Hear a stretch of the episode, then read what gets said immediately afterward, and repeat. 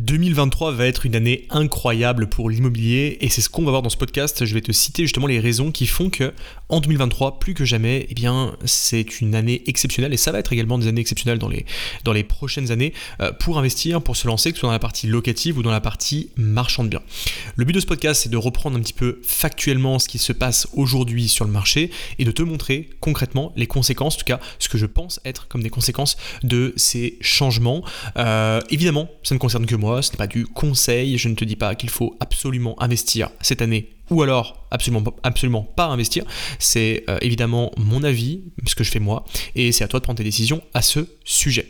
Alors maintenant, reprenons factuellement ce qui se passe actuellement. Alors actuellement, le, le gros point qui fait beaucoup de bruit, c'est évidemment la hausse des taux d'intérêt au niveau bancaire. Et ça, c'est une à la fois une très mauvaise nouvelle pour certains investisseurs qui se disent bah, le prêt coûte plus cher, donc c'est quelque chose qui est négatif, mais à mon sens, c'est tout l'inverse. C'est une très bonne nouvelle, en tout cas dans mon cas en tant qu'investisseur, puisque cela suppose plusieurs choses. Premièrement, ça suppose une baisse de la concurrence, c'est-à-dire que moins d'investisseurs vont se lancer parce qu'ils vont avoir peur ou vont se dire que vu que les taux d'intérêt sont plus élevés, je ne vais pas me lancer en immobilier. Donc la concurrence va mécaniquement baisser. Et là, tu peux dire, mais attends, s'il y une concurrence qui baisse, c'est quand même très négatif parce qu'il y aura moins de personnes qui veulent investir, donc ça montre que l'immobilier est moins attractif. En réalité, ça marche pas comme ça. Ce qui est intéressant quand on observe l'offre et la demande, c'est de regarder justement les deux, l'offre et la demande. Et dans le cas d'immobilier, il y a deux fois l'offre et la demande. Il y a l'offre et la demande à l'achat, ce que nous on fait en tant qu'investisseur, et l'offre et la demande à la location, quand on loue son bien. Et c'est là où c'est intéressant. C'est-à-dire que là où il va y avoir une baisse de la concurrence sur la partie achat, eh bien à l'inverse, dans la partie pour le coup, location, la demande n'a jamais été aussi forte. Et justement, avec les changements actuels, notamment au niveau des taux d'intérêt, eh bien, il y a même l'effet inverse qui se produit. La demande reste stable, voire augmente, mais surtout l'offre baisse. À l'inverse, bien sûr, de la partie achat. Je m'explique. Là où d'un côté tu as moins de concurrence pour acheter, dans la partie location, tu as également beaucoup moins de concurrence pour louer. Donc c'est de plus en plus simple aujourd'hui, et je le vois de mon côté sur mes différents appartements. Par exemple, la semaine dernière, nous avons loué un, de nos appartements avec Marc, dont la locataire était partie. Euh, on l'a loué le 1er juin. Hein, là, je te fais ce podcast, on est le 2 juin. On l'a loué le 1er juin, le locataire est parti le 31 mai. Donc tu vois, 31 mai, 1er juin, c'est reloué immédiatement avec plus de 25 dossiers qui ont été déposés. Donc il y a une demande qui est extrêmement forte quand on sait sélectionner les bons marchés. Donc la demande est extrêmement forte et pourquoi elle va être de plus en plus euh, Non pas que la demande va augmenter, mais surtout l'offre diminue.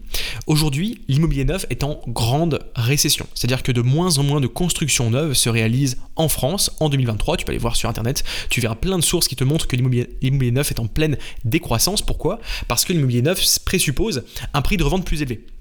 Et comme je te l'ai dit juste avant, il y a de moins en moins de concurrence sur la partie achat, et donc forcément, bah, les biens les plus chers vont beaucoup moins bien se vendre. C'est totalement logique. Donc que font les constructeurs neufs? Ils ralentissent la production de biens immobiliers neufs, donc de construction. Ce qui fait que bah, il y aura forcément beaucoup moins de concurrence sur la partie location également. Donc moins de biens en location égale bah, des biens qui sont actuellement mis en location qui vont se louer plus rapidement, voire même plus cher. Et c'est là où c'est magique. C'est que d'un côté, la concurrence diminue. Alors évidemment, ça va avec un, inconvénient qui est le fait que les taux soient plus élevés. Donc ça peut être un inconvénient pour certains investisseurs. Moi, ça ne m'empêche pas d'emprunter aujourd'hui. Et de l'autre côté, tu as l'avantage du fait que tu peux louer plus facilement, puisqu'il y a de moins en moins de constructions neuves et donc moins de concurrence. Et au-delà de ça, en plus du fait que la construction, que la construction pardon, neuve se réduise, on a un deuxième problème. En tout cas, pas pour nous, c'est plutôt une, opportunité, mais un problème pour les gens qui veulent se loger. C'est que l'État a mis en place de nouvelles normes au niveau des isolations, de la performance énergétique des bâtiments. Ces normes-là, elles visent justement à empêcher la location de certains biens qui ne sont pas du tout isolés, pas du tout performants énergétiquement. Si tu as un bien par exemple qui a des fenêtres en simple vitrage, et eh bien dans quelques années, il sera totalement impossible de le mettre en location, en tout cas la loi ne l'autorisera pas puisque euh, le, bien sera considéré comme une passoire thermique, c'est le terme officiel, qui signifie que le bien consomme beaucoup trop d'énergie. Donc en gros, si tu loues ce bien, ça te coûte extrêmement cher de te chauffer, et donc l'État préfère réguler ça et que des personnes, en général, qui n'ont pas beaucoup de moyens, ne puissent pas louer ce type de bien-là et se retrouver à payer des factures conséquentes en termes de chauffage. Donc ça se justifie du fait justement de la protection de certains locataires. Mais ça, ça pose un problème. C'est qu'aujourd'hui, énormément d'appartements sont considérés comme des passoires thermiques et le seront de plus en plus. Donc ça présuppose quoi? Ça présuppose que, 1. La production de biens neufs diminue, donc il y a moins d'offres, ça j'ai déjà dit.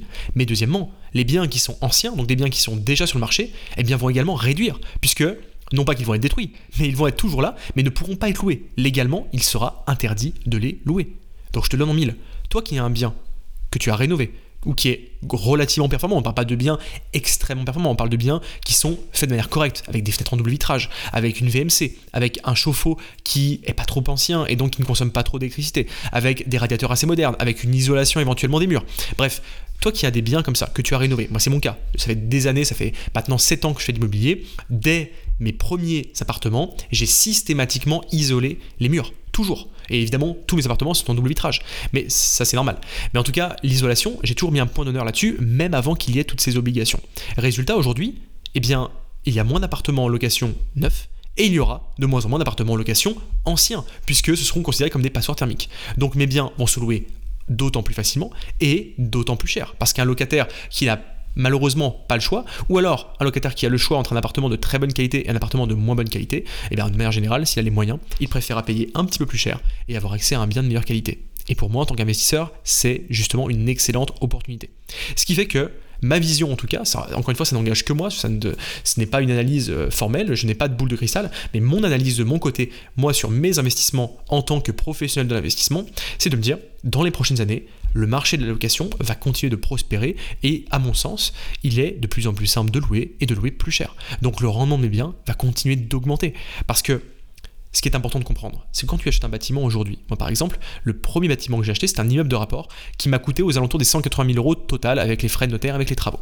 Ce bien-là, la première fois que j'ai loué intégralement, je crois qu'on était autour des 2200 euros, je crois, par mois de loyer, de mémoire, 2200-2300.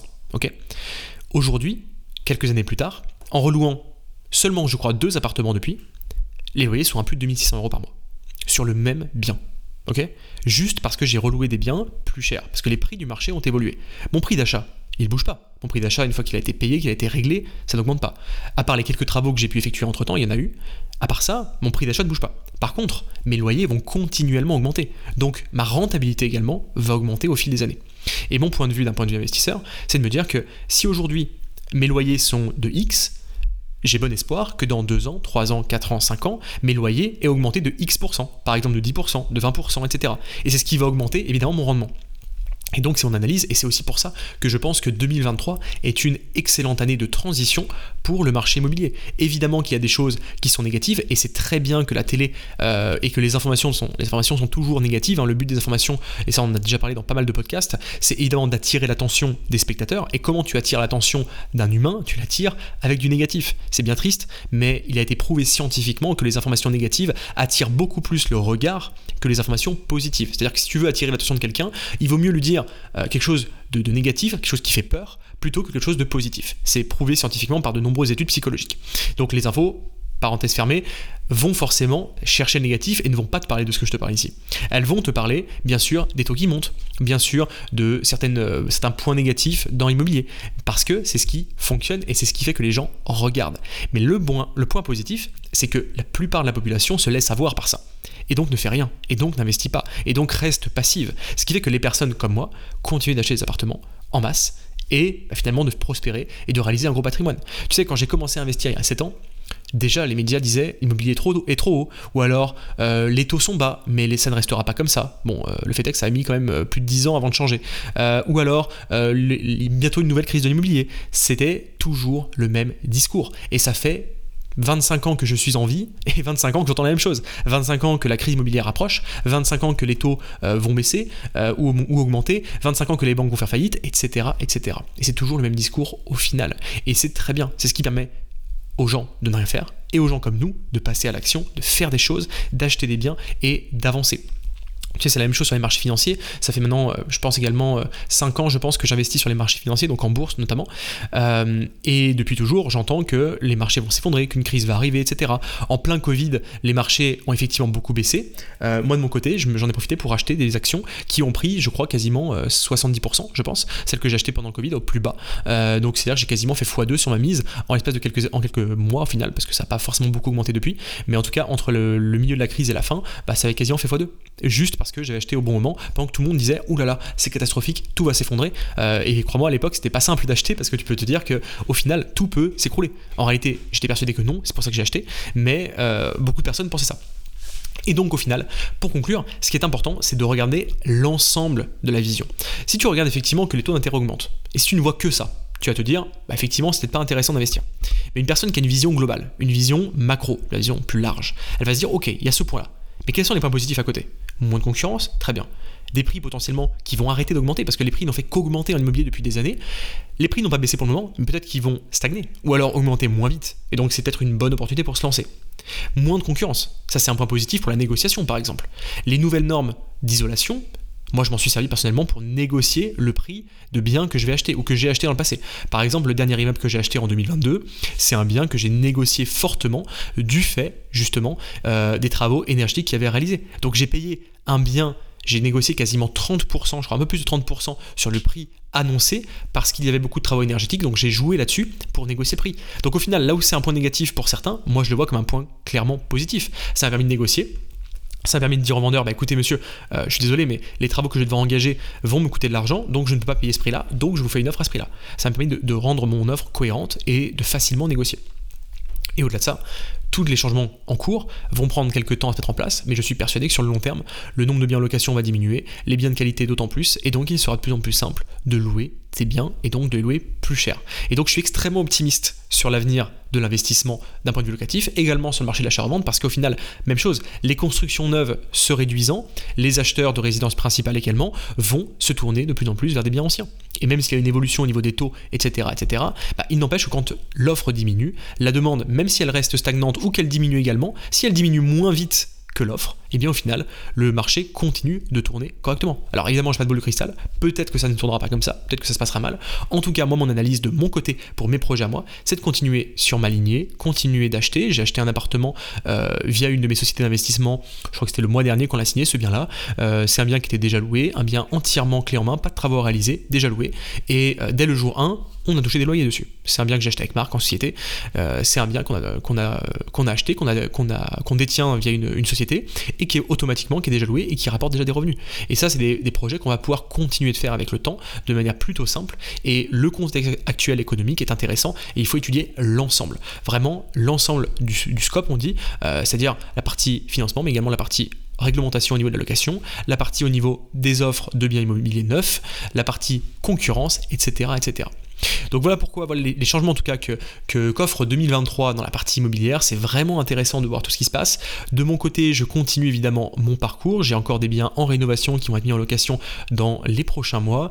C'est une très bonne chose et je continue mon parcours en ce sens. Et de ton côté, bah, je t'invite également à te renseigner là-dessus, à réfléchir à tout ça. Et si tu penses toi aussi qu'il y a des opportunités à saisir, eh bien tu as un lien dans la description de ce podcast. Tu peux également te rendre sur mon site stratégieimmobilier.fr, stratégie-immobilier.fr pour découvrir du coup une vidéo de 20 minutes qui est gratuite où tu découvriras justement toute la stratégie que j'ai mis en place de mon côté pour générer un salaire avec un seul projet immobilier. Et tu verras également comment Marc génère jusqu'à un salaire annuel de plus-value sur une seule opération également en achat-revente. Donc les deux sont des stratégies complémentaires que nous enseignons dans cette vidéo et à la suite si tu le souhaites tu pourras également réserver un appel avec un membre de mon équipe pour voir si euh, l'une des activités ou ces deux activités peuvent te convenir et éventuellement lancer ton activité pour toi aussi en vivre avec nos conseils. C'est notre spécialité, notre expertise depuis des années et c'est ce qui fait euh, bah, le patrimoine qu'on a euh, aujourd'hui de mon côté euh, d'un point de vue locatif du côté de marque d'un point de vue achat-revente.